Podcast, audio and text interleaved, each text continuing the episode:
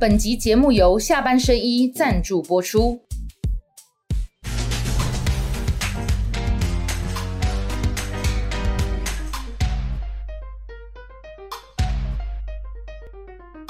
下班的聊一聊，下班和你聊。各位网友，大家晚安。今天请到来跟大家一起聊的是两位立委参选人，一位呢是长得漂亮，一位呢是非常帅。我分别介绍，民进党新北市第十二选区的立委，也是立委参选人赖品妤。大家好，各位观众朋友，大家好。还有新北市第八选区中和吴征。耶！大家好，大家好。好，我再再介绍中和吴征。耶！拜托拜托，恳请支票。两位是我觉得哈，因为刚刚品言我说，王哥为什么约你们两个一起哈？因为你们两个可以说是颜值担当。这次民进党在这个立委参选人当中，又年轻又帅又漂亮的哈。那吴征其实上过我很多次节目，因为他是属于苦情吴征嘛。不是真的，真的，他就选议员，然后差一点点。二哎，二零一八嘛，对对对，差一点点。你是你是做选头？对，松信嘛，对不对？第一次选是差大概五百票，第二次选大概差三百多票，两次都差不到一千票。然后而且呢，后来因为王宏威去选，对，去选立委了，大家知道我在讲什么。所以如果他早就去选立委的话，他现在是议员了。但也因为人生峰回路转了，是啊，就民进党又征召你选这次中和第八选区，一个是新北市十二选区的赖品妤，一个是中和第八选区的吴征。好，那两位先这个分别跟呃看我们节目的观众朋友自我介绍一下，好吧？赖品妤，你先跟网友自我介绍一下。哦，哎，大家好，我是现在是新北市第十二选区现任的立法委员赖品妤。那因为刚才其实伟汉哥在。呃，在聊天的时候就有讲到，就是说，呃，我们认识，我们认识蛮久的啦。那那我觉得其实我从政这件事情也算是因缘际会啦，因为最早我被大家注意到，可能是在三一八运动。那这个中间其实这个过程，我并没有特别去想要做政治工作了。后来是在第九届的时候，是呃常卓委员，因为他知道我念法律系，那他刚好他有一个法案法案助理。然后有一个选缺就来找我，不然过去其实我一直，呃，我之前还在念书嘛，因为我现在其实也才三十一，那时候选举的时候也二十七岁，然后而且基本上都是参与社会运动比较多。当然，参与社会运动那个你可以说是广义的政治参与，但是它不会是你不太会说这是政治工作嘛。所以我第一份政治工作其实是当那个长左的法案助理。那后来他为什么找你？林长左啦哈 f r e d d y 对，他为什么找你当助理？你们是是怎么认识的？哦，我跟常总应该认识非常非常久，已经不可考了。因为我虽然是听他演唱会吗？还是怎样？不是，虽然我高中的时候会听他演唱会，但是我们真的认识是因为之前在做一些社会运动的议题，那个时候认识的。因为他曾经是 AI 的那个理事长嘛，国际特色组织的理事长，应该是那他那个时候那个身份认识的。你不是因为家里面的关系，因为这个大家知道哈，因为平瑜的父亲是赖建林委员啊，哈，那他母亲他母亲是我长官，哈，我们就不介绍他母亲。对，他母亲是以前我当新闻工作的时候，我坐在这里，他母亲坐我旁边，所以我小时候常常会听到那妈妈在打电话给品瑜的时候，我在旁边听，对，好，听到他在骂我。没有没有，品瑜非常的是妈妈的骄傲，因为就是说你那么年轻就当立委了哈，那我刚才问的说。那你去当 f r e d d y 的助理，当场所的助理，这件事情不是透过爸爸的关系，完全不是。哎，其实我爸妈不认识林长佐，当然他们知道这个人，后来当然就认识了。对对对，后来才认识的，而且很有。所以你开了一个一年啊，你自己去找了工作？是是长佐来找我，因为他那个时候缺一个法案，他想到我就自己私讯我。我这个选区前一个立委是黄黄国昌委员嘛，那其实民进党等了蛮久，决定呃。再看黄国昌要不要选，因为如果那时候黄国昌委员继续选的话，新北是十二选区，对对，那那民进党应该是没有要推人，但因为后来他在选前几个月的时候才决定他不不竞选连任，不争取连任，所以后来大概是民进党就持续在找人，那大概是选前在剩三个月多一点的时候，他们跑来问我。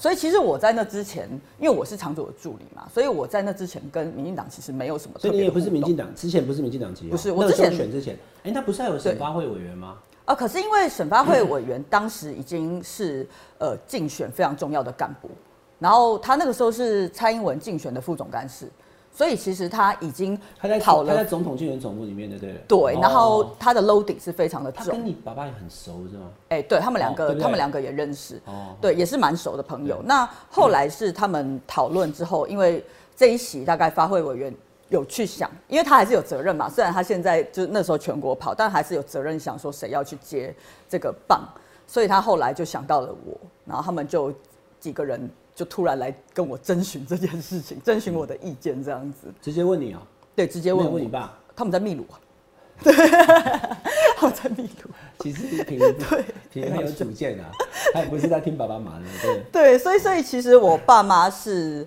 呃回国之后才知道说我有答应要参选这件事情。其实我记得四年前你当选这件事情，新闻圈的报道都是，还有蛮多人觉得很意外，嗯就是说，哦，就就像这个初出茅庐哈，然后时间好像也不长嘛。哎、对，然后我看你有拍很多影片，你去到处去拜票啊，然后一边扫街这样子。后来你赢了以后，我记得当时也算是其中一个七十三个选区当中的一个亮点，哇，赖品妤赢了。但是现在你坐在这里，这个状况又不一样了。你经过这四年了，等一下好好跟大家谈一谈。那这四年你对新北市十二选区，特别是细致啊，哈，这个你有做了什么样的努力跟耕耘哈？等一下请品云来跟大家讲。没问题。那吴征，嗯，然后跟大家介绍一下你自己的。嗨，大家好，我是吴征，现在代表民进党在新北市中和区参选立法委员。那我接触政治的路径可能跟品有点像啊，因为其实我也是二零一四年那时候参加太阳花学运才开始，呃，算是接触公众事务。以前大概更之前那时候，呃，算是早一点，那时候叫觉醒青年了，可能就开始关心时事，然后啊，可能社运的时候去走一下反媒体反媒体垄断的就时候，绝亲嘛，对不对？对对对。那怎么样怎么样的人才能当绝亲？怎么样的才算绝亲？怎么样的人？对啊这个可能自己这个觉得十年前的事了哦。自己自己觉得自己觉醒就可以了吧？自我认同是个绝亲。对，因为对对，因为你们当时两个是一一起去太阳花学运吗？对他本来就有在参与了，那时候品妤是黑岛青嘛，然后哦社运就是、对对对对对社运就是 always 很缺人嘛，然后要要冲场要干嘛，他那时候就问我要不要去参加，我说好去。啊，因为其实那时候也算蛮关注福茂这议题的，因为我们家算是呃所谓外省家庭嘛，所以整个我们家族的意识形态是很蓝的。那我小时候当然也是这样子，然后后来在爸爸妈妈是蓝营支持者哦。呃，长年以来，哦 到现在呢不止全部我们的这个爷爷奶奶、这个外公外婆、这个姑姑什么什么什么什么，通通都是。不不只是蓝营，而且是很蓝哦。铁蓝、深蓝、是哦正蓝。也也不能这样讲，因为我之前就小时候我就跟我妈 argue 过，在我觉醒的过程就跟她 argue 这个问题。我说你就每次都投国民党，你就是也不看。我说哪有？我也投过亲民党，我也投过新党。就是 OK 啦，就是这样。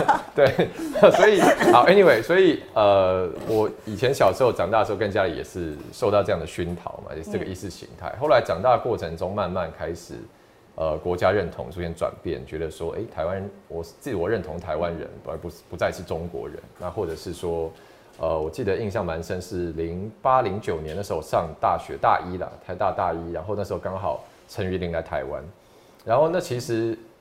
到马英九第一次选总统那一次，我都还是跟我们家一起说耶，马英九赢了。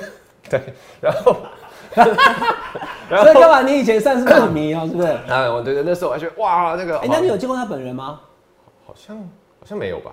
然后，然后，但是可是那是那时候我 shock 很深，就是陈玉玲来台湾的时候，包括说，呃，我不知道现在大家有没有印象啊？那时候不是很多人去抗议嘛，然后就有警察把人家在挥的这个国国旗抢下来折断嘛，啊，这个上扬唱片行进去说你不可以放本土音乐嘛，然后那时候还有替代役还要上街去当政报役，然后去推挤群众。因为那时候看了，我就觉得说，那时候那个对我来说大概也算一个启蒙了，就觉得说，这跟我认知跟理想中的政治应该运作方式好不一样吴征，你。说陈宇你来台湾的时候，嗯，那时候你是大学生，大一对，嗯然后本来这个家里面是深蓝，所以你也蛮认同家里面的这个政治意识形态。可是你看的那些事情之后，你觉得不应该是这样，是不是？对对。就所以你自己内心就觉得我我我不喜欢国民党这个做法，是不是是这样吗？那大概是那时候开始起一个头了，开始产生一些批判的，就是开始有些问题会浮现，觉得怎么会这个样子？那后来因为网络也兴起嘛，就在网络上东看西看，然后也去比较认识所谓台湾过去历史，呃，民白色恐怖啊、民主化怎么走来的，所以就越来越往呃所谓的这个民主化的这一块的思想去去去吸收了，然后看一些读物。所以到太阳花的时候，基本上那时候已经觉得说啊，台湾对我们应该要走自己的路，然后国民党，呃，那那那时候马英九执政有很多我们不认同的地方，所以参加了这个太阳花之后，后来也是就开始走继续参加社运嘛，然后大概一五年的时候，也是林长佐那时候来找我去，他本来要那时候要找，那时候那时候他本来要找我们直接参与到时代力量里面，那时候他他他是创党成员嘛。那那时候就说，嗯，不要先等等好了。他后来就找，那他说没关系，那不然你来帮我打这场选战，因为那那时候他也是第一次要出来选立委。那我就加入他的竞选团队，然后那一次也是算是一个亮点了，蛮意外的。他在那一区挑战资深的立委林玉芳成功，对对，二零一六年嘛，对，二零一六年。啊，后来他是平原在竞选团队里面哦。嗯，我有去帮忙一阵子，嗯，有去帮忙一阵子。那所以那时候你就加入时代力量？那时候对，算是啦。然后你没有还好。没有，我后来又又就是先离开团队，然后一直到后来他找我当法案助理，因为那时候我也快毕业了，他就找我。你有加入过时代力量吗？没有，没有啊。对，没有。我不是要撇清，但真的没有。没有，对，我们就 就问一下，对，我也不是很确定，问一下。对对，没有没有。OK，来来。然后后来他选上，我就跟着他进立法院啊，也是那时候也当他的法案助理，然后。后来也出来选过议员嘛，那没有上。然后过去几年我在台北市议会当那个林亮君议员的助理，对。那去年再挑战呃松山新一波也是差一点点。所以其实我本来没有预料到今年会出来选立委了，本来就是本来本来是期待就说 去年顺利成功，因为刚好台北是人口减少关系，所以松山新一少一席。对。那今年接到民进党的征召，那时候也是蛮意外的，那时候是。有一天，我本来想说，今年不然我去做一些浮选的工作好了。大家都在选立委啊，总统选战，可能去帮。你本来想要帮谁？我本来想说，不然赖清德进总，他们咱们来找我哈，可以去帮忙啊。那时候本来有有也有一些接触了。那那那本来亮君有说要去选中山的立委吗？那时候不知道对不对？本来也不知道啊。就那个，就那个中山原本的那个吴农，对吴农，就他不选之后，对。本来有想说林叫林亮君去选嘛，对不对？他那时候有被媒体点名过了，那他的态度就是说，如果有来征招有这样需求的话，他也愿意来。本来是浮选的，那后来是这样，是赖清德主席亲自找你们，还是后来就有一天潘孟安打给我啊？本来想说，哦，他是要找我去去那个团队上班的吗？就打过来就接起来电话说，喂，吴真啊，呃。啊，这个我也知道很唐突了。不过我们新北市这次艰困选区综合啊，因为江永昌委员不选了，所以你有没有兴趣来选？我就哈，太突然了吧？哪有人这样突然这样问？啊，我就跟他说想一下。哦，我想一下，谢谢谢谢，让我想一下。就隔我我想一下，想说嗯，就是因为那时候我真的本来没有这样的规划了。然后就隔天 f r e d d y 就打给我，我想说干嘛？你也要来？你也要来叫叫我赶快赶快答应嘛？然后我就接起来，他说喂啊，潘梦安是不是有去问你？我说对啊。他说啊，你决定怎样？那个赖清德打给我问说，吴征想好了没？我说主席 太逼人了吧？对，但咄咄逼人。对对对。那后来我就呃也是很认真想一下，觉得说，而且特别是因为我后来听到说，综合这一次国民党推派对手是张庆忠的儿子。那当年我们冲入立法院，在那边大家哇凄风苦雨二十四天睡在地板，下雨啊，里面不没没有冷气，不能换衣服啊，那。就是因为张庆忠搞这个黑箱福帽，然后听到他这一次他们家族要卷土重来，然后就我自己就给自己萌生这种使命感，就是不行，好，那这个责任我一定要扛起来啊！对，所以我就就后来就跟这个潘木兰说，好，那我愿意接受征召这样。好，那刚刚这个品瑜跟吴征跟大家讲他们从政的这个经历了哈，等一下这个两个人的选区的部分我还是会谈一下。好，那现在既然两位都是民进党的立委参选人的品瑜还是现任立委哈，所有民进党。呃，社会上面大家讨论民进党的好坏，你们都要一起承担嘛。因为其实选民，如果你去拜票，也会哎，可能反映说，哎，这上面给他做料，或上面给他做料，后我都会讲。是啊，是啊。最近是这样哈，来，我们快把几个话题谈一下。我想知道你们两个想法了哈。嗯。就说，呃，赵天麟事件发生之后哈，因为两位都是立委参选，你们觉得有冲击到民进党的选情吗？品瑜先讲好了。嗯，我自己是觉得，呃，一定多少都会有，因为。民调其实反映的就是大部分就是反映说选民怎么去看社会的新闻、社会的舆论嘛，所以一定一定会有。但是我觉得，呃，赖的民调的这个波动或震荡，应该是包含不仅限于这个新闻啦。因为最近我觉得还有另外一个点，但是大家可能比较没有讨论到这个点会导致赖的民调有震荡，是蓝白河的事情。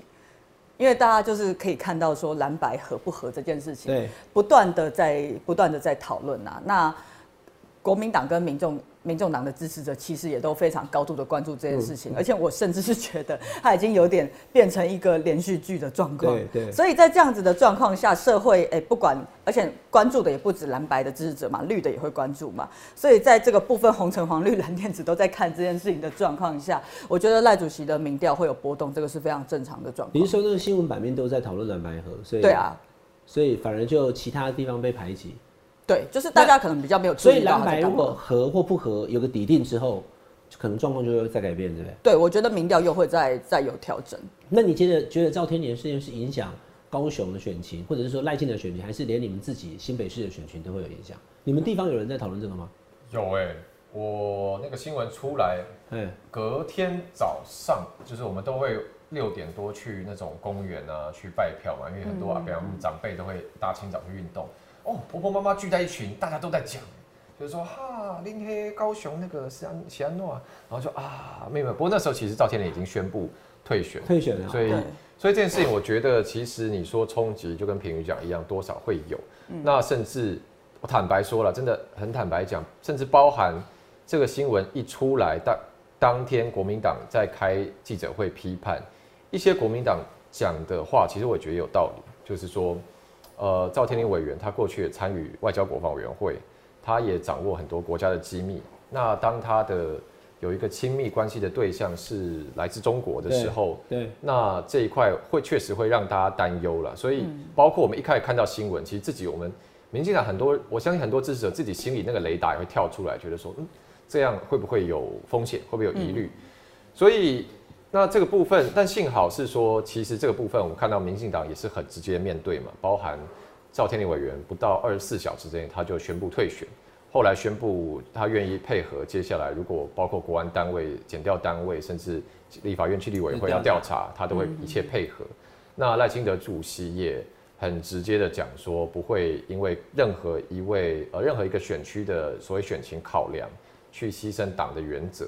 所以我认为，呃，当然是会有冲击，但是幸好这件事情整个民进党处理是非常明快，所以基本上我觉得它的冲击会在一定的程度之内啦，就不会说变成一个破口，或者说继续全国扩大这样。嗯因为那个我看国民党马上就开了个记者会哈，他去算就是赖清德主席他推的民主大联盟，你其实就是嘛，是，对不对？你是现任的啦，像像郑浩原本是永和嘛，嗯然后本来还想说呃有传出了，可是后来没有哈，就说郑家纯。说要去选中中嘛，后来是吴佩益选嗯，然后还有很多其他的选区，好、像林非凡，嗯。中山、北松山，但是一个一个因为发生争议，后来就取消他的提名，是。然后就开了个记者会讲说，哦你看那个赖清德世人不明啊，然后找的人都有问题这样。可是也有人讲说，那所以只要有问题的，民进党就不提名啊。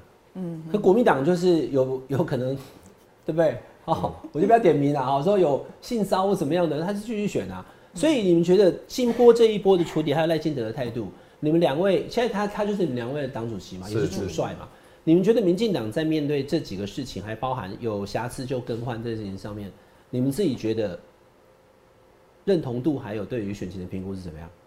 呃，我觉得第一个就是说，在每一个事件，因为其实它瑕疵爆出来，确实会造成说选情的震荡，而且这个选情的震荡可能未必是只有总统层层面，可能也会影响这个区域立委的候选人。啊，对，确实是会有选情的震荡，但大致上我是同意说有问题就退选，我同意啊，因为长痛不如短痛嘛。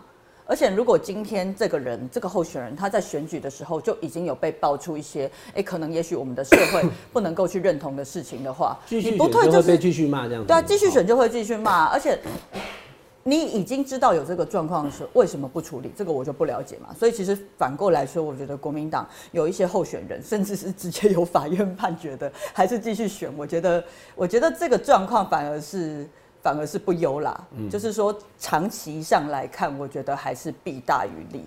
那退选这样子，我觉得短期会有伤，可是长期来看，第一个就是说，呃，他有处理嘛。第二就是说，整体这个明代的水准也会变得，我们就等于是淘淘汰原来觉得不应该出现的状况。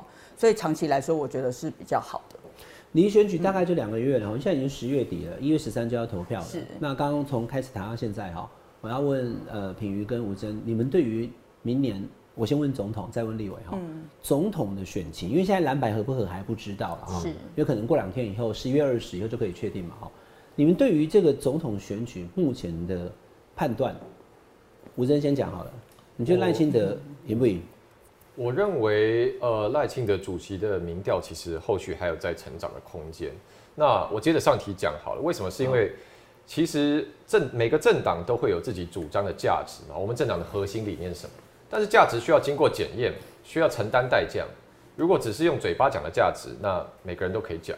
那所以当然，包括呃，现在有人会嘲讽说，啊，民民进党民主大联盟快变退选大联盟了啊，已经退了七个，七十几个选区就退七个，将近一成。但我认为这也反映出来是包含说民进党对自我的一个高标准的要求，包含说赖清德主席执行这个所谓的党纪，或者说对于党的纪律的一个贯彻的决心。好，因为刚我们看到，其实包括刚刚讲的说，呃，其实民进党这这几波在退选发有争议退选的人当中，很多人其实只是相关争议，例如说可能林非凡，好，对，他其实是。在他当副呃副秘书长的时候，他督导的部门底下有一些性平问题，然后他在过程中他自认没有处理的很圆满，哦，所以他退选。他不是那个加害人，是他是负起一个政治责任。对好，那那其实呃很多这样的状况嘛，那我认为其实这也是民进党在跟社会传达一个决心，就包含赖清德主席从呃过去党内推反黑金赌毒，然后到学伦的问题，到现在即便是大选期间，到赵天麟这一次，他都讲说不会因为任何。一区担心立委歧视的问题，所以去牺牲民党原则。我觉得在这过程中，他的人设跟他对于呃民进党党内道德问题的坚持，其实是越来越明显哦。所以我认为说，其实他的人设在这样的过程中越来越清晰。其实未来呃社会对他的信任度，或者说对于赖清德这个人认识也会在增加。那但讲到这边，我就要反讲说，反过来反观。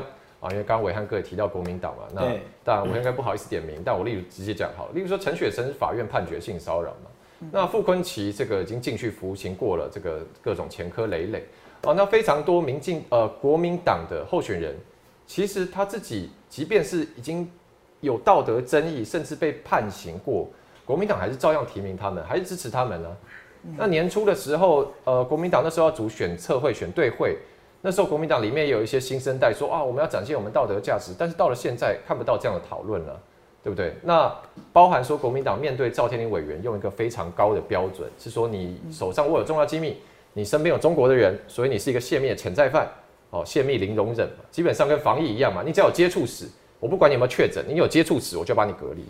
国民党面对赵天麟提出一个这么高的标准，那那我们现在就会问啊，那说那马文君呢？马文君已经自己承认他把。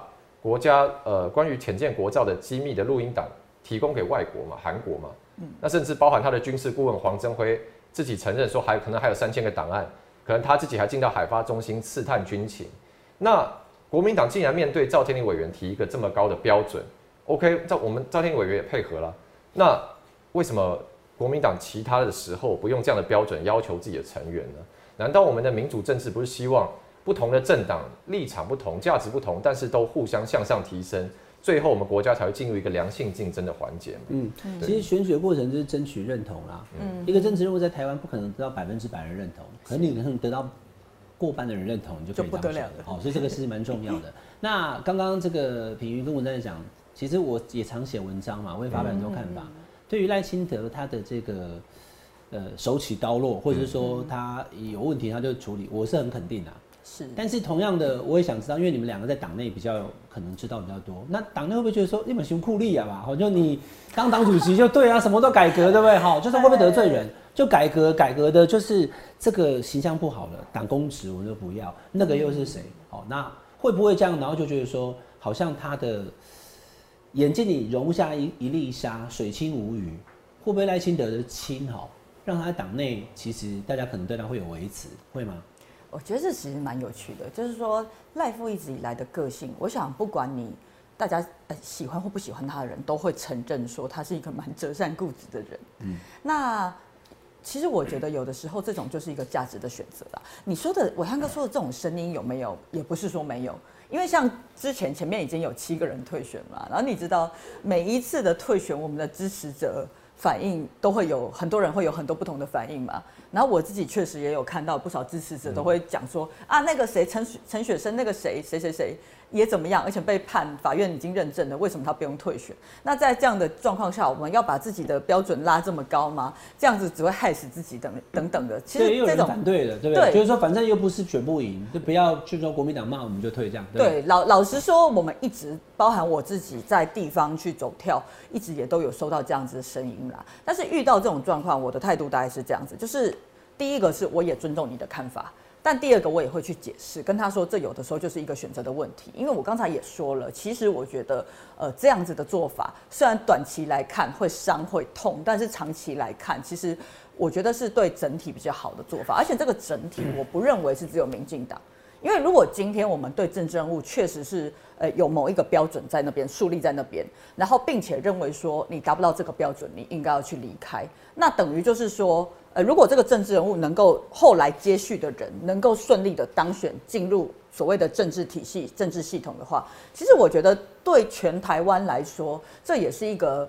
一个比较好的状态，所以其实我都是用这样子的状况跟支持者讲，我觉得大家也能接受，而且我觉得比较一个有趣的观察了。到了这个第七案 赵委员的案子，其实到赵委员这个状况呢，我反而比较少遇到支持者反对他退选，因为呃，我觉得大家对于我们的支持者，我们自己的支持者对于中国因素本来就比较敏感。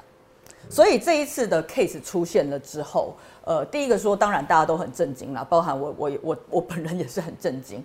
那第二个就是说，当这事情一爆出来的时候，我观察我们自己的支持者，真的是骂的甚至比蓝白还要凶。我们自己的支持者骂这种事情，骂的比蓝白还凶。就是民进党支持者对于说可能要对中国大陆有戒心这件事情不可以没有，对不对，所以其实他们骂的，甚至我观察，真的都还比国民党、民众党支持者还凶。那当然，后来赵委员也退选，我也我也肯定他这样子的选择啦。就是说，因为他退选了，才能够去树立这个标准嘛。那就会变成说，那我退选，我退选了，你马文君退不退选？你现在也有这个争议，而且其实，呃，马委员一直以来他为自己的辩驳，其实呃陆陆续续都有被打脸，讲白一点被打脸，包含说，呃，他前阵子出来说他那个那个资讯不是机密，呃。外交部的防次长跟他说不是机密资资讯，就后来有其他委员在外交国防委员会咨询的时候，直接问外交部嘛，他们就说他们从来没有这样子说过，对，呃国国防部，然后他们就有说对，从来没有这样说过，部认定的不是机密，然后外交部帮他联络韩国人，对对这两个都被正式打脸。对对，所以变成说好好像这件事情他最熟了。对哦，对，以吴征为首的揭弊集团，那所以就变成就是说，呃，这样子的状况，他就会反过来问说，那我退选了，你马文君退不退选？那我接受国安调查了，你愿不愿意接受国安调查？其实我觉得这样反而是把球推回给对手，那就是问说，我们今天的标准是这样，那你的标准是不是也是如此？对，好，那现在这个民进党的党主席是赖清德，参选人是赖清德，好，他还是现任副总统，就是他。可是另外呢，他还有三个对手哦，因为郭台铭看起来，因为以郭台铭董事长对外的说法，我们是没有看到那个份数然后说早就已经跨过门槛了。然后他的副手赖佩霞也放弃美国籍，呃，这个成功了。成功了其实放弃美国籍 有经验的人就是吴征，对，没错，吴征也放弃美国籍，没错对不对？对，还哦，所以是赖佩霞的师兄。呃 你要这样讲，你那时候也是多久啊没错了。你那时候多久？那时候也是一个多月，快两个月吧。哦哦，赖佩霞这次好像一个月，他三十五天是不是？所以他更他快。三十五天，对对对。因为你选的是议员，他要参选的是正副总统，他可能那个剑可能剑比较快。对，比较急啊，。你那时候放弃的时候，你的家人同意吗？对啊，提就顺道一问，顺道一聊。顺道一聊，其实那时候你是选议员那一次嘛？二零一八嘛？对对对对对，对因为我对我来说，这个选择很自然了。就是虽然我是小时候是我爸妈留学生，所以在美国出生，但是我出生不大概一个月以后，一个月大就是大概比较稳定，我就回台湾了。对，所以对我来说，从来就只是多一本护照。你在美国出生，是有美国籍啊，并不是说在美国长期生活。对，其实我没有在那边生活对过。那我那时候后来就想说，啊，要出来角逐这个公职了，那当然要要放弃，要办理放弃嘛。但其实那时候我好像听说，呃，我的这个这个啊哦，不对，嗯，什么？好，就是我家人没有直接来叫我不要这样做，但我听其中一个家人说，另外一个家人其实有有表达关切，就是因为我们家的意识形态这样嘛，所以他们所以可能就会有家家里的长辈觉得说，这样好吗？万一有一天中国真的打过来了啊，你又你这个吴征又是台独，你会被抓去关呢？有一本护照，你还可以跑路啊。对，其实对我听家人说，好像有长辈有这样的想法，但我那时候也说不不，我们助然既然是主张这样立场，主张说台湾要一起守护我们的国家安全，那如果真的有发生什么危难，我当然是不会抛下台湾。所以就算我真的有这本护照，我也不会离开。对，所以就就是把它放弃掉。我想要问吴征这个问题，因为我现在放的是赖清德的民调啊，但这等一下再讲好了。我觉得你这题我真的很想问，嗯，所以你家里面既然是这么的好，就是蓝营的支持者，嗯嗯嗯，你现在代表民进党参选，对，但中间有两次的落选，你家人扮演的角色是什么？我这样问好，你爸爸妈妈呢？你那时候选两次议员，他们有来帮忙你？他们没有直接来参与选务啦，因为他们都是不不太喜。你们关系好不好啊？不会是你们已经都已经啊感情都已经破裂了吧？哎，其实真的有过蛮蛮摩擦的时候，特别是你二零一八要选的时候，对不对？不，特别是特别是我的这个政治越来越偏向现在意识形态的时候，我们之间的那个摩擦就越来越大。哇，你知道，知道对对我啊，对我来说，你没有住家里，对不对？没有没有，然后我我没有住家里，就是二零一五年的时候参加完太阳花以后，然后我跟我爸之间的这个分歧在很大，然后他那时候就是我们都有点。就是那时候在那个 哦火气你本来是跟爸爸妈妈一起住，我本来住家里。那太阳花之后你就搬出来。然后没有，那时候就是那时候就我爸表达了意见，就是说好，你现在既然这么有自己的想法，这么有主见，出去独立，不要再住家里。那时候我也觉得说好啊，要出去啊，奇怪，工作的工作。你那时候几岁？你那时候几岁？十呃十年前三十三二十三，呃差不多，对不对？二十对了，二十三二十四的时候，对。然后对，所以所以你知道家里就不供你那个经济支援了，对不对？嘿呀嘿呀嘿啊，我就自己赚钱嘛。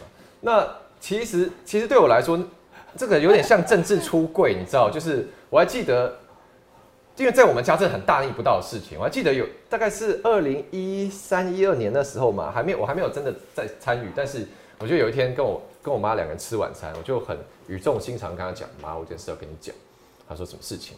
我说：“我觉得我不是中国人。”然后我们，然后就好了，怎么？为什么你会这样想？然后后来他就回去跟我爸讲，听说我爸也这个很伤心，这样。反正呢，这个我意思说，这个就是一个。你你爸爸妈妈是这个就是怎么讲外省第二代嘛？对对对对，他们都是。所以爷爷奶奶就是从大陆来的。我爷爷奶奶、外公外婆都是，对。哦，爸妈、外公婆都是，对，全部都是。对，所以这个过程，那他们是希望怎么样呢？他们希望就是走像马英九总统路线那样，两岸最后就是化毒建统，有一天变成同一个国家，对不对？他们是这样希望的，对不对？这很微妙。例如说啊，其实他们都不喜欢我公开讲他们事情。例如说，对啊，因为我也我，我也没听你讲过啊。例如说，好，以前他们大家有这种想法啦，就是觉得说，哎，这个呃，有朝一日统一的话也不错。但我妈她以前有。有一段时间，她去中国，稍微跟朋友一起做，呃，就是呃，有那时候一起一些工作过了。然后她那时候去了几个月吧，然后回来以后，她有一天我们吃饭闲聊，她说：“嗯，我觉得我们还是台湾跟中国现在这样就好了。”就她可能过去呢，然后发现说跟想象中也不太一样。对，因为已经就是就也各自不同的政治的制度，然后人民的那个。的那个整个习性、文化、生活方式、观念都不太一样。对，但我觉得对我整个家族来讲，可能他们也不一定期待说未来一定要走向怎样。那比较多真的是一个所谓情感上的认同了，就是他大概在我们家第二，所谓到我跟我弟已经第三代了，大概我们第二代这这一个这一代，大家都还是情感上就是觉得说啊，不过不论如何，就是是中国的。中国的一份子嘛，台湾人跟中国人是一起这样子。所以你两次预言选举，爸妈都没有来帮你吗？还是说你在路边哈？其实我跟大家讲哈，因为我们这个节目大家知道什么东西，有时候不讲了，我在这里都讲。我我老婆常常看到你哦，真的哦，你说你之前有讲过？对，因为我大儿子是念永春高中哦，那他就是在那边在那边选。我老婆跟我讲说，吴哲很认真啊，因为我儿子常迟到，早上不起床，所以就要开车带他去，不然来不及了，对不对？就看到他说最早开始在那边路边挥手，就是他觉得有点认，因为他也不认识我老婆，对政治非常冷感的，不知道。我说哦，吴征啊，我说吴征很优秀啊，马上就安排专访这样子。不是这一次的，之前一我都有问哦，我都有都有访问哦，但是后来落选头啦，又没上啊。我老婆想问我说，他他选完问我说，哎，那个吴征有没有上？我说没有。就差一点点，对，所以就说你在那个选举过程当中那么辛苦，爸爸妈妈或者说你的家人有来跟你帮忙吗？其实也有啦，就是说，例如说，我记得一八年的时候，我办一个餐会，那时候我妈也有来，就是应该说，一直到现在，到这一次选，我觉得我家已经是呃蛮蛮支持我了。然后，尽管我加入了他们心中最觉得大逆不道现在是已经已经那个了，那你中间怎么转折的？不是说已对，经这就是一个很长期的沟通和磨合的过程了。那我觉得一方面也是。呃，过去几年我也有，例如说，后来意识到说，家庭这一块，家人关系还是很重要，还是要维持啦。对啊，所以但他们现在理解你，就是就是呃，怎么讲，台湾意识这个事情哈，保卫这块土地这个事情，我觉得我他们认同。我妈现在还蛮能接受的，她觉得说啊，反正就是就是台湾，我们现在就是。这样两千三百五十万人嘛，你就是中华民国台湾这样。对对对，我妈现在比较这样了啊，可能。哎，这跟蔡总统讲中华民国台有中华民国了，就觉得好像比较可以。他应该就觉得说啊，好了，现在时代也不同了，要总要往前走嘛。那可能我家，例如说我爸或其他长辈，可能 maybe 国国家认同上不一定完全跟我现在路线相同了，但是我觉得也是在。呃，我像哥哥讲刚讲一八年，然后二二年，我觉得一路呃坎坷的过程中，他们也觉得说好了，就是你就很想做这个事情嘛，然后你也很很努力很投入，所以作为家人，他们也是看到这样的一个负呃这样的一个 commitment，然后所以他们也觉得说，那也不是什么坏事了，你也没有也没有学坏嘛，也不是去去搞东搞西的，所以现在就是也。蛮支持的了，对，好，已经选了两次了，都是三百票、五百票落选。自己他们自己可能看了有点不太忍心，也可能有可能也可能舍对啊，因为去年去加油，这次你要加油，好，好不好？加油，拜托大家了。好，等下我们谈地区的的这个选举了。我今天拿这个民调是因为 TPBS 的民调，我跟大家报告过后，民调很多了哈。那每一个民调公司做出来都不太一样。TPBS 民调，因为他会先问说你会不会去投票，嗯，所以一直以来我认为都有一个小小误区，特别是。民进党的政治人物在 T V B 民调当中呢，可能都有一点被低估，三趴、五趴，甚至到十趴。那没关系，反正明年一月十三开出来就知道了。那最新的民调细卡都的时候呢，赖清德是三十三，好，那那个侯友谊是二十二，呃，柯文哲是二十四，郭台铭只有八。那如果是萨卡都的话呢，哈，就赖清德是三十四，那侯友谊跟柯文哲是二六二九。好，我直接就问两位了，哈，平鱼来讲，你觉得以现在目前的状况？赖清德明年赢得总统的几率，你觉得有没有过半？嗯，我觉得赖清德会不会赢总统，其实看蓝白会不会合，是一个蛮重要的关，就最关键的因素。所以如果蓝白合成一组的话，你觉得可能说不定赖清德就不会赢了，对不对？呃，其实我觉得蓝白不会合。就就回答到有回答到问题嘛？就是说我我认为赖赖富当选的几率相对是比较高。那那个原因是说到底，其实我个人我个人一直都说我不认为蓝白会合，就是说因为。第一个问题就是说，大家可以看到这阵子，不管是蓝营或白营的支持者都非常期待可以蓝白合嘛。那也是因为支持者有一个强烈的期待，所以开始启动去谈蓝白合这件事情。问题是这中间就有一个很大的障碍没办法跨过，就是不管是蓝营或是白营，他们其实都没有觉得自己支持的人可以当副手啊。不管是蓝或白，没有人要当副的。对，因为他们两个都是都是两边都是希望当正的嘛。那我觉得还有一个点是我一直在讲，其实我觉得蓝白河有一个蛮大的关键是柯文哲，就是柯文哲这个人的特色是什么？我我常在讲，因为柯文哲最常被人家攻击的点就是他没有核心价值这件事情，然后就是理念模糊。但是我常常都在讲说，柯文哲有他的核心价值，有他的理念啊，只是你看不出来他的理念是什么。他我认为从因为这个人，其实我第一次见到他是二零一三年的时候。是二零一三，他还没选市长就见过他哦。因为那时候他正好是正在那时候他还在台大，然后就是想要寻求去选台北市长的机会。对，其实那一次我就见过他了，因为当时他为了要寻求大家的支持，所以有被安排一些见面会嘛，这很常见。你要去出来参选的时候，会去拜访一些团体。那当时我就是在以公民团体的身份有在他的见面会。那那一次的那一次的见面，我坦白说，从我个人的角度，我就是蛮不认同他的。因为那一次我我从他，而且我觉得他那个时候是最未经修饰的他，因为那个时候他还不知道怎么当。二零一三呢，我也是那时候认识他的。对，他就到处会找人咨询啊。对对对对对对。那那一次的见面，我让我感受到这个人其实他的价值跟我们是差得非常远的，所以从那那一次我就没有支持他。那好。我当时其实就有一个观察，就是我觉得这个人的理念是什么？就是我好像有机会，我好像有办法当选这个位置。他这个就是他最大的理念，所以在这个理念之下，他可以做出各种事情，他可以讲出各种不同的话，所以他可以写，他可以说自己是墨绿。到现在，诶，一个墨绿的人可以跟国民党要谈蓝百合。我觉得，如果你搞清楚这个人的核心价值是什么，那你就不会觉得他的行为有什么奇怪。但第二个就是回到他这个特性上面。它的特性就是我好像有机会。那问题就是刚才伟涵哥，其实你们秀出来这个民调可以看到，对和呃柯跟侯，他们两个民调其实是没有差非常多的，甚至两趴内都是误差范围啊，他们有差非常多。那在这个状况下，柯文哲就会觉得我好像有机会当总统啊。嗯，那既然我好像有机会当总统，我怎么可能愿意去当副手？怎么可能嘛？但是说实在话，你以这个整个实力来说，一定还是国民党比较强嘛。因为国民党毕竟是百年大党，然后有绵密的庄脚跟组织在资源上面，一定还是国民党比较强。比较多的立委啊。对，所以在这样的状况下，怎么可能和？因为柯柯一直觉得说，我就是好像有机会当总统啊，所以我一直要说，如果蓝白真的要和，有一个有一种可能会和啦，就是当有一天，呃，柯文哲的民调突然崩盘。跟侯友谊差太多的时候，他愿意当副手的时候，对不对？对他就会愿意当副手了，因为他会知道说，呃，如果在这个状况，我不当副手，我也没有机会。那现在因为这个柯文哲的民调，大部分的民调不是每一份的哈，他小赢侯友谊嘛，所以他就不会当副的，所以你就觉得他们就合不了了，因为侯友也不会当副的。对，所以你判断是蓝白是不会合的，对？我觉得几率很低啦。但如果蓝白合，你觉得其实情势，你也没有小看蓝白合，就对了，是不是？蓝白如果真的合，万一他合了，嗯，你现在认为他不会嘛？如果因为因为你知道吗？赖副总统他的意思是做好准备了，几周马上赢啊！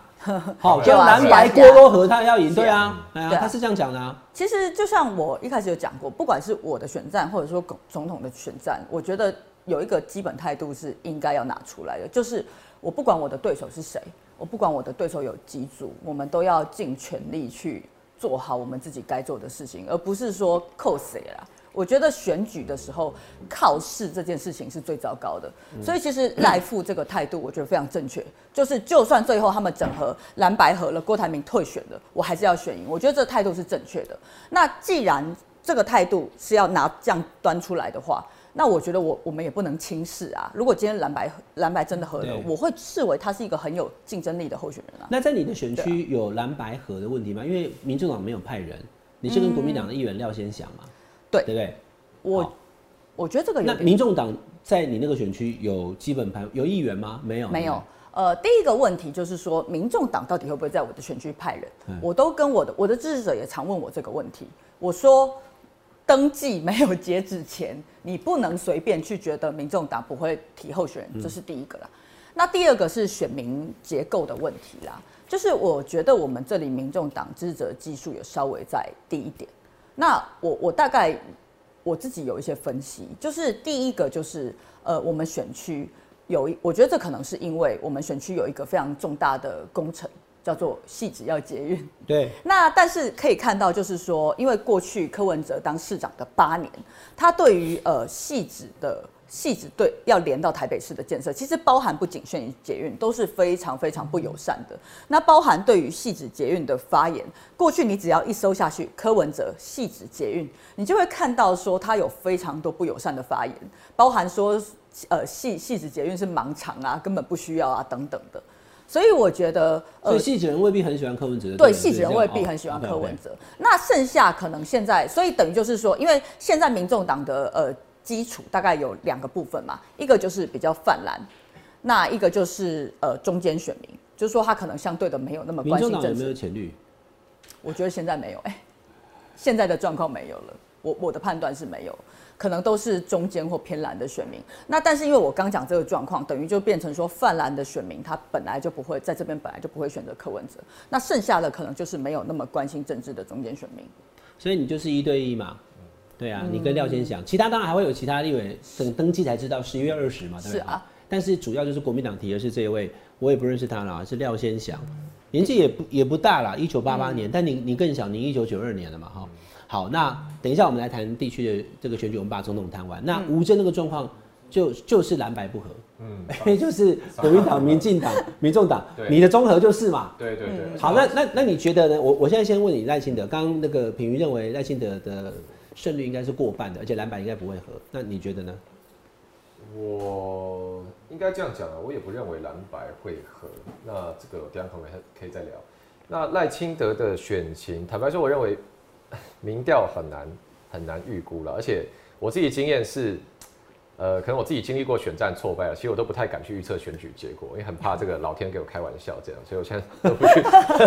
听起来受伤很 深。我自己在在选，我都想，哎，他是第一次选就上了，对，我们就是尽力，我们你是选两次还没上，所以你要加油，加油，好。而且他两次开票我都在现场，对你有去帮他的，开票当天我都在现场，你在他的竞选总部哦？对啊，在他的竞总。来给我 O N 一下，那你人也在吗？我当然在啊，我要出来跟大家讲话。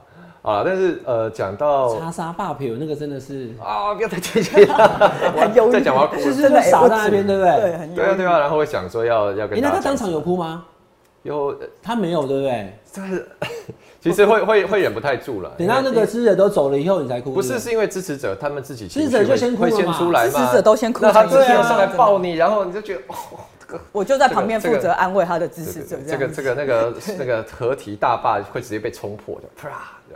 好了，不是我们是要讲赖清德 啊，对赖清德，但我我我自己是认为说，我还是对赖清德的选情抱持一个比较高的期待了。那我的理由是说，我认为其实因为赖清德是这一次呃总统选战，我认为台面上综合评比他的条件最好的人。坦白讲，我就这样觉得。对，我觉得他的历练最完整啊，然后包括说直辖市长、行政院长，所以他对于呃政策的掌握度，其实明显是三组人里面最高的嘛。那侯友谊。我觉得侯友谊一个指标，其实就是他正大那一场学生座谈，因为那个那一场是没有经过，显然那个提问是没有经过幕僚作业准备，所以当下提问是最直接的，那是直接曝露出呃侯宇这个候选人他准备程度到哪里，所以包含说呃这个青年学生在问这个一些可能社会住宅这样政策他答不出来，然后问他政治的态度，哎你还会如果你没有选上会回来当市长，他讲去什么新北市有山有海，就曝露出来说侯友谊这个候选人。他在这次的选战，我认为不论是对国政的掌握，或者是说他自己，呃，对于可能心态上的去是不是要承担这个责任，我觉得可能都还不到。那柯文哲的话，我认为说，当然现在很多年轻人也对柯文哲抱有很高的期待，觉得说，哎，是不是有一个新的局面？但我觉得其实从过去这段时间，真的用总统选战规格的强度去检视柯文哲跟民众党，其实我们看到很多的缺失嘛，包含说。呃，染黑的争议，然后我们没有看到民众党有像赖清德这样雷厉风行的处理，好，甚至连民众党的发言人都说，哦，赖清德这样太不留情了吧？有必要这样吗？好，那包含说新竹市长高虹安也是在去年一个全民的氛围下，觉得说，哦，我们给新的人机会，让高虹安当新竹市长，但是他当了不到一年，到现在，包括说，呃，他自己的弊案越来越多，他自己的官司也越来越多，那包含新竹市整个陷入跟建商的利益关系输送里面。所以我认为说，其实柯文哲跟他组起来民众党也还没有做好真的要执政来带领整个台湾社会向前走这样的准备，哦，这样的功课其实是很大很重的。所以我认为赖清德是现在这一次三组人里面条件最好的，所以我也相信台湾选民有这个智慧，最后会去呃去评比出一个最优秀的候选人。两位都是民进党的年轻的这个政治选将。那有两个都是从太花出来的，因为我们今天你们两位来啊，网友知道也有提一些题目，我要来问一下。我先问他，你回你回答问题之前，我先问你们两位啊，就你们两个都是年轻的民进党立委参选人，是。那现在年轻人对民进党的支持度，你们觉得有好？至少比起四年前蔡总统拿到八百一十七万票的时候来讲的话，你觉得年轻人有对民进党支持度下降吗？肯定有啊。嗯。为什么？这个是很我我认为啦，就是从年年轻选票说他。转移或者是怎么样，这个是从所有民调上都看得出来，我们也不用回避。那当然，民进党执政会有执政包袱嘛，大家对社会不满的地方会算在民进党身上，这个也要盖瓜承受。但我觉得我自己跟很多年轻世代的朋友接触，我觉得大家最年轻世代最 care 的一个点是说，他们反映的声音有没有被听进去？嗯，我觉得这个是民进党，包括说从我们是出来选的民意代表，然后到。政府部门，我认为是这个是民进党最大的。好，那你遇到年轻的支持者或者年轻的群众，我说跟你讲说，我们本来很支持民进党，可我觉得民进党这几年没有做好，所以我们这次不要投给民进党了。你你们要怎么跟他们讲？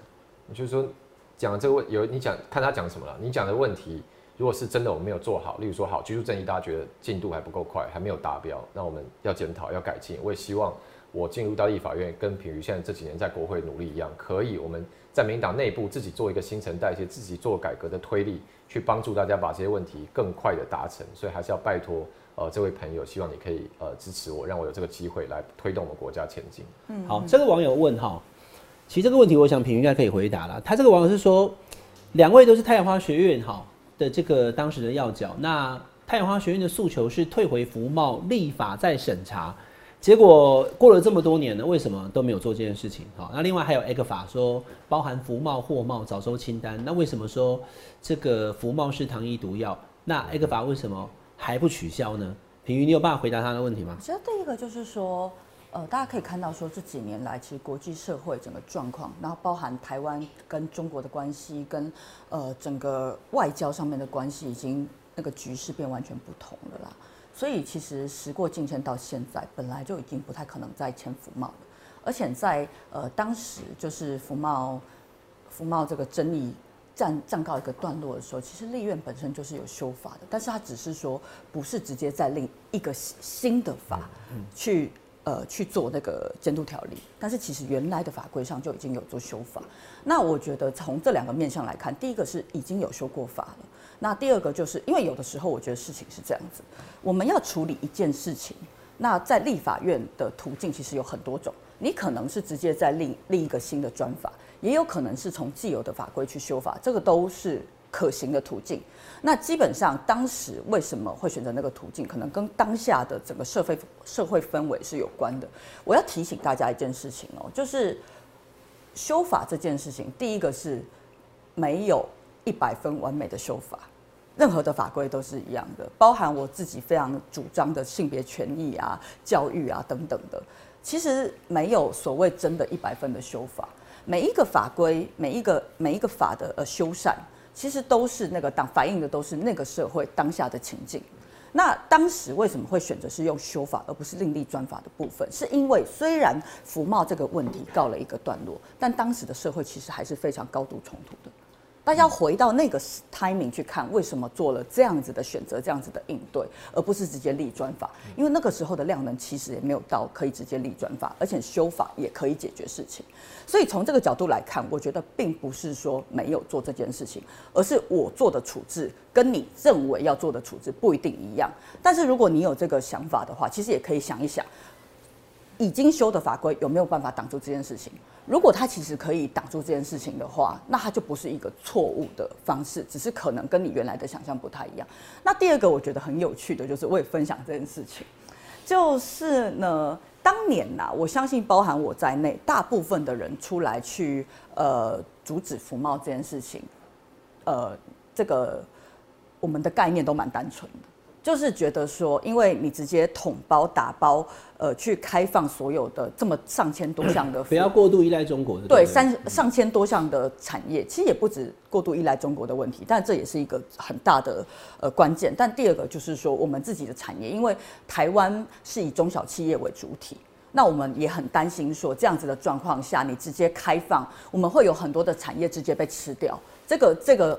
非常的严重啦，就是说它影响的不只是中国因素，同时影响的是我们台湾自己的生计。所以当时我们其实是比较单纯，是因为这样子反服贸，但没有想到过，因为我们也没办法预知未来。后来时过境境迁，我觉得中国在这几年间、十年间，呃，特别是习近平主政之后，其实他的那个状况有非常非常大的改变。那习近平跟过去几个领导人比起来，他确实是非常的专制，非常的专权。那也是因为这样子，你要想一四年那个时候，其实我觉得那得时候习近平刚上来的时候啊，对对，而且那个时候的世界各国对于中国，我觉得态度基本上还是友善的，是期待的，是希望说中国可以越来越改革开放。可是没想到习近平上台之后，完全是反其道而行，所以导致说近年其实各个国家跟中国的关系也生变，有剧烈的生变，甚至呃之前还发生了美中贸易战。你要想，如果那个时候我们签了服贸，那在美中贸易战的时候，我们就会跟中国绑在一起，我们的经济就会严重的受挫。所以后来我们是因为没有变千福茂，被美国制裁对象。对，我们就会被制裁，所以后来我们没有被制裁到，哦其实也跟当年没有千福茂很有关系，始料未及啦。好，吴真要补对啊充对，我也我也想补充一下啦，就是因为福茂这一题是我从政的起点嘛，非常关心，所以刚伟汉哥呃网友问两个问题嘛，嗯一个是说当时说呃两呃两岸这个协议监督条例后来为什么没有立？那其实这几年民进党还是有推动相关修法，就刚刚平如讲的，主要是在两岸人民关系条例里面去处理。那大家看两岸人民关系条例五之一、五之二，其实这几条条文基本上已经把这个规范定得很严了，包含说地方政府跟民间的团体都不能够在没有政府同意的情况下跟中国签订政治性的协议，也不可以签订有涉及公权力呃公部门的协议。那如果涉及真的台湾跟中国的政治事项要签订的时候，包含行政部门要先在先自己提出冲击影响评估，那包含要先取得立法院四分之三委员出席，四十分之三同意，才可以正式跟中国进入协商的过程。协商过程中，只要立法院二分之一委员投票同意，随时可以终止协商。协商通过，如果协商 package 真的谈好了以后，还要再经过双四分之三、四分之三出席、四分之三同意的门槛，最后把这一个协议送交全国公投。所以这样的一个把关的程序，我认为其实强度已经拉得非常高了，这是第一点。那第二点，网友问说啊，为什么 A 法当时不是说糖衣毒药吗？为什么不废呢？那我想，呃，一直以来，包括我们在社运的时候，包括民进党当年到现在立场，都是主张去风险化，我们对中国不要过度依赖。那为什么这几年没有去废 A 法？其实是因为现在当下没有这个立即的迫切性。其实包含服贸后续的服贸后贸没有谈。那 A 法从二零一零年到现在，早收清单也过了十几年。其实这十几年，大家现在去看数据，它经过一个市场等于是自然的转变，包含有些产业可能一开始中国让你进去，后来中国自己要起来，例如说是养殖业、石斑鱼，或一些中国呃种水果等等。所以你去看 A 法早收清单的这一个台湾对中国早收清单的出口值，最高峰的时候将近一千亿美元，但到现在大概剩两百亿美元。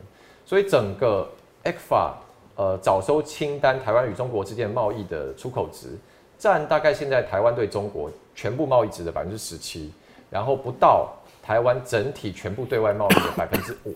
也就是说，这一个 ECFA 在整个台湾经贸对外占比中其实是相对有限的哦，所以其实呃包含说，既然它的冲击已经有限，再来已经有厂商对这事情还是有依赖，那民党现在政府现在其实第第一个是说在经济上没有这样迫切需要要去主动做中断，第二个事情是政治上说，其实包含国民党很多朋友会觉得说，哎、你民党政府不要挑衅中国，要维持两岸关系稳定啊。那既然是这样的话，那既然这事也是很多，我想呃非民进党阵营的朋友的期待，那民党政府更不需要在这个时候去主动，好像我要跟你毁约，释出一个很强的讯息来去激化两岸之间的对立。那特别是如果我们主动去说要把法毁掉的话，其实也会在 WTO 这样的国际组织里面给台湾的自由贸易留下一个不是很好的记录了。就算里面有一些呃千丝万缕，但我们主动说要毁约，终究这个在国际上会留一个记录。所以这是为什么到现在民党政府没有去主动把 X 法停掉。好，非常谢谢 品瑜跟吴真对于这个年轻人的这个好，有关于太阳花这十年以来到底现在目前的状态，民进党做了什么，也做了说明啊。不过两位今天来，我还是要让你们好好谈一下你的选区了啊，因为剩下最后一点时间了哈。我先谈品瑜，品瑜，你现在这次的对手是一个国民党地方的议员，对不对？那因为他是地方的议员，所以他也不是什么素人，他一定议员也有他的这个基本的实力了。哈。那上次选举，国民党派的是李永平哦、嗯，你赢他的票数大概在三千票左右，是所以并不是那种哈赢这个两万三万，也不是非常大幅度的领先。但是我一直想问就是说，那你也当这四年的立委了啊，这戏你蛮不戏后，怎么就出林困对吧？你也会有很多的努力。你现在对于自己选情的评估怎么样？你这四年你在细致，呃，你的选区不止细致了哈，戏指、金山、万里、瑞芳、平溪、双溪跟贡寮这七个行政区哦很大是。你你跟最后这个跟跟观众讲，你对你自己选的评估怎么样？好不好？我觉得我一直是非常谨慎的人呐、所以我从一开始就说，在国民党还没有派出对手之前，我就说不管对手是谁，我都一定是全力以赴啦。那我目前的选情，我觉得是审慎乐观，但是但是我也要强调，因为刚才伟汉伟汉哥其实我们在聊的时候也有讲到说，我上一次选举是选前三个月被征召，对对，而且为什么会征召，就是因为我们的选区对于传统民进党来说是艰困选区，才会是用征召的嘛。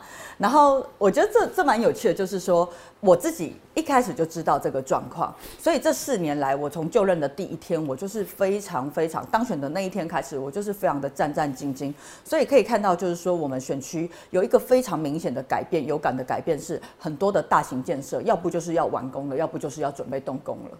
那包含说刚才有提到的细致捷运，因为细致捷运其实第一次有这个议题是二十年前出来说喊说戏子要有捷运。那当然那个时候戏子的人口数、人口结构跟现在也差非常多，因为戏子在二零零五年呃民进党第一次执政的时候做了原山子分红道之后，其实人口就高涨。那到现在，我们有户籍的大概有二十二万人，实际上在住有超过三十万人。那变成就是说，户籍方去哪里了？哦，他们有的是对，寄在台北市，在那边上学。那所以戏子的实际住居住人口比他的户籍人口还多，多非常多。哦，你看这中间大概有至少有十万人的二十二二十二万涉及，但是三十万人住在那里。对，分局是跟我说他们不山，可是住在那边的人也是找你服务吧？对，当然啦，我们来也不会问你户籍有没有落在这边。对，所以就变成是说，这么多的人，那个交通建设的改改善是迫在眉睫嘛。那后来呃非常顺利的，但是中间我们真的是有很多的辛酸跟那种辛苦不为外为人所道啦。那就是最后在今年年初的时候，我们的捷运成功的核定了。那目前这个呃它。由市府做细部设计，那我们的这个都审会也通过了，所以其实近期就会直接公开上网招标，市府就会公开上网招标那个捷运主体的工程，所以等于就是说喊了二十年的捷运，这一次真的是要做，终于有着落了。然后这个是细致了二十年来的期盼，不过我觉得蛮有趣的，就是还有一点是，因为我的观察是捷运这一次是真的动工了嘛，因为有核定才有动工，没有核定之前跟你说动工都是假的。问题是呢，朱立伦以前主席在当市长的时候，他曾经有假动工两次，他那个时候二零一二年吧，就是说捷细致捷运要动工，然后二零二三年会完工。只有用讲的就对，对不对？他他有做一些动工是就是就是只是对外说，呃，他们有做一些动工典礼啦，然后。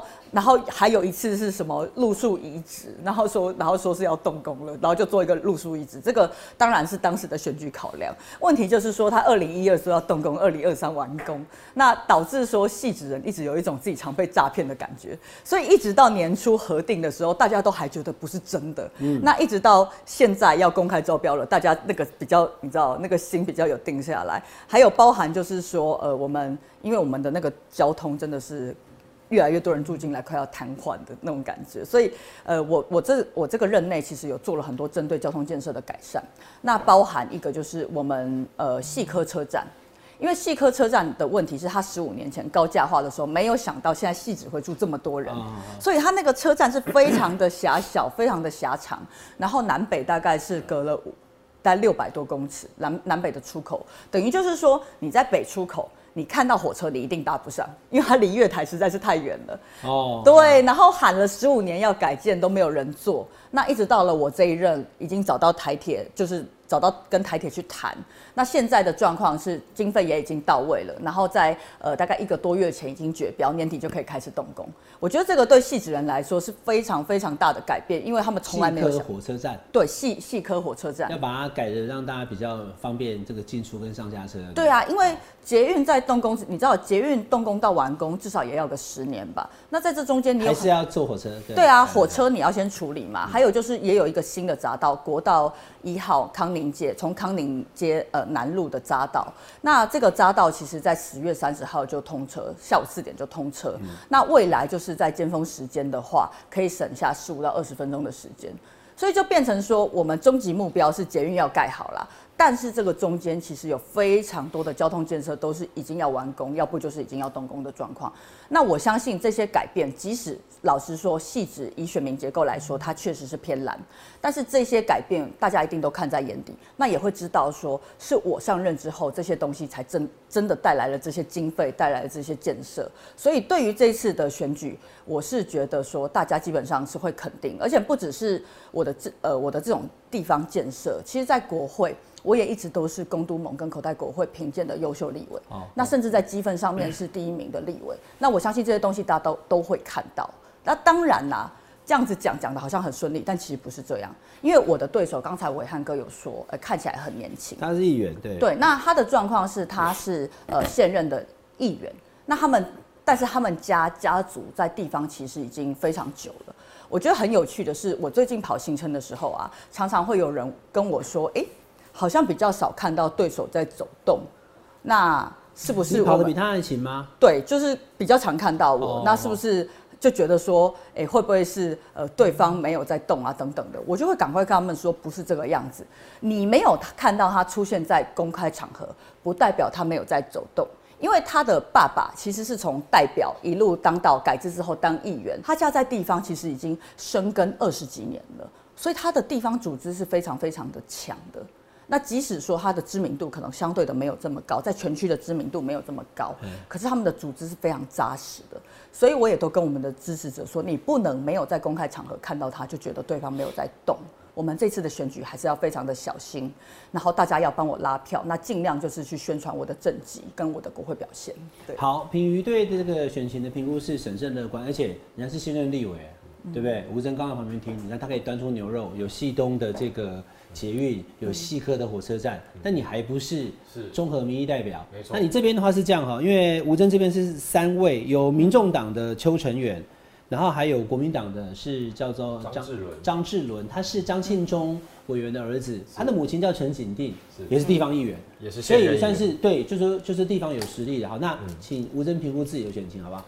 我是在综合算新人啊，新人没有乐观的本钱哦，所以呃，但我认为是综合虽然呃前上上一届跟上上届都是民进党的江永昌委员，但江永昌委员其实他的呃说实在他的这个条件其实蛮特殊的，包括说他在综合从代表时期也是一路做议员，然后选立委，第一次综合以前人家感觉是还是你们两个都是一样哈，都是一个比较好像感觉蓝大于绿的区，对不对？综合这对对哦，其实那为什么江永昌委员这次他不想再选他是也是一些家家庭因素啦，主要是家人的健康状况。？OK，好，那综合真的也是过去传统一直都是蓝大于绿，包含说综合有很多的眷村跟眷区了，所以江永昌委员真的是某种程度他在综合算一个奇迹，因为你去看 去年呃侯友谊跟林佳龙选新北市长在综合区的开票，几乎是侯七零三，就七比三的横扫，啪，全新北市民进党输最多的就在中和哦，而且特别是因为是你是超艰困选区呢？